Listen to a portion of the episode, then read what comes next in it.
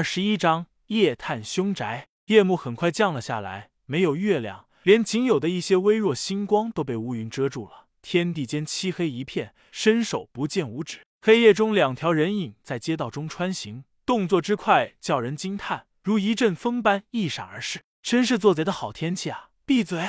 两人正是独孤拜天和轩轩。他们很快就来到了一座大宅前，二人翻身而进。大宅里一点亮光也没有，院中杂草丛生。独孤拜天眼尖。看到了几根白骨散落在草丛中，显然是一个久无人住的凶宅。高大的院落显得阴森恐怖。虽然是在盛夏季节，独孤拜天还是感觉内心里有丝丝凉意。轩轩，你看看你的左脚旁边是什么？一根狗骨头。说完，亭亭玉立的身躯蹲了下去，好像在拿布片包什么。独孤拜天暗暗叹气，原本想吓吓他，没想到他一点也不惊慌。自己面对如此阴森的环境上有一丝恐惧。没想到她一个女孩家却一点也不害怕。西西，小白给你个好东西，接住！自从知道独孤拜天的名字后，他就一直叫他小白。小白怎么听都像是在叫阿朱、阿猫，虽然听着很郁闷，但他也无可奈何。接过布包，打开一看，一颗白晃晃的头骨，独孤拜天吓得撒手就扔了。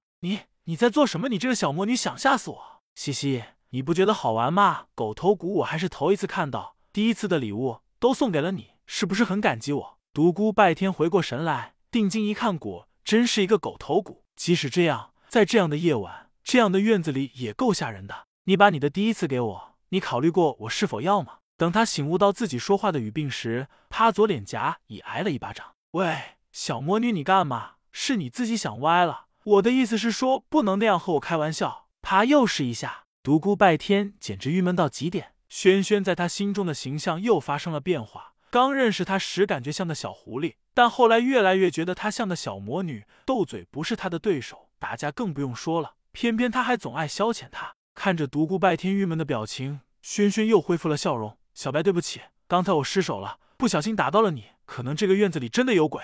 独孤拜天心里暗骂：靠，是你心里有鬼吧？等老子武功大成时，不仅 triple x，还要 triple x，叫你在我面前耀武扬威。不过仔细一想。这个小丫头还真是聪明，一语就将刚才的尴尬全部带过。轩轩可不知道独孤拜天脑子里正在转着龌龊的念头，见他不语，还以为他在生气，笑嘻嘻的道：“怎么了？不舒服吗？绝口不提刚才的事情。”看到他笑嘻嘻的表情，独孤拜天条件反射般向后退了几步。这半天来，每当他看到这种笑嘻嘻的表情，都要吃瘪。笑嘻嘻在他心里已定格为恶魔的微笑。我没事，继续前进，寻宝要紧。两人继续前行，吱呀呀推开了大厅的门，一股霉味迎面扑来。独孤拜天打开火折，只见屋内一片狼藉，原有的家具都被老鼠咬成了碎末，偶尔有一条破损的桌腿躺在地上。连续走进几个屋子都是如此。在一间可能是原主人卧室的房内，几只硕大的老鼠从被咬得破败不堪的棉被内跑了出来，轩轩吓得尖声大叫。独孤拜天哈哈大笑。没想到这个小魔女面对恐怖的狗头骨都怡然不惧，看到小小的几只老鼠却吓成这个样子，笑什么？还不快把这个房间仔细检查一下，将所有的老鼠都赶出去？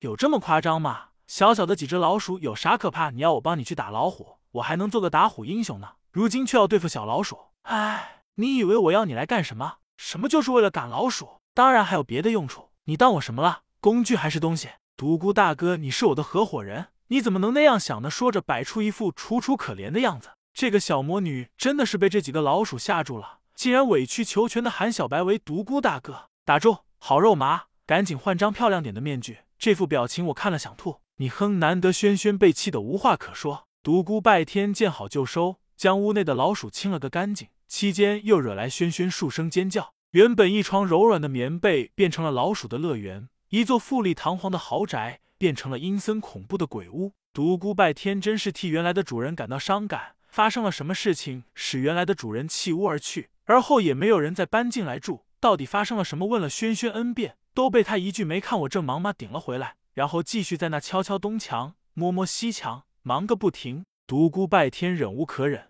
从外屋捉了一只滋滋叫的老鼠进来，对着轩轩道：“你到底说还是不说？”轩轩本想骂他贫嘴，但回头一看，立时吓得花容失色。惊声尖叫！我说：“你快把他弄走！”声音说不出的惊恐。独孤拜天将老鼠向外一扔，道：“非得逼我出绝招？快说吧！你这个混蛋，想吓死我呀？是不是欠揍了？独孤拜天二话不说，转身就向外走。喂，你回来！你走了，谁帮我赶老鼠？放心，我捉只老鼠，马上就回来。你算你狠！你回来，我告诉你。独孤拜天不慌不忙的走了回来。轩轩瞧着他那副样子，分外有气，恨不得立刻就将他捶一顿。可是，一想到还要靠他护送自己出去，只好暗暗忍住。十年前住在这里的主人一家十几口，莫名其妙的在一个夜晚死于非命，就连家里的牲畜也一只都没有剩下。附近的邻居发现这家人好几天都不曾出现时，才感觉有些不对劲。进来一看，满屋子的人安详的死在睡梦中，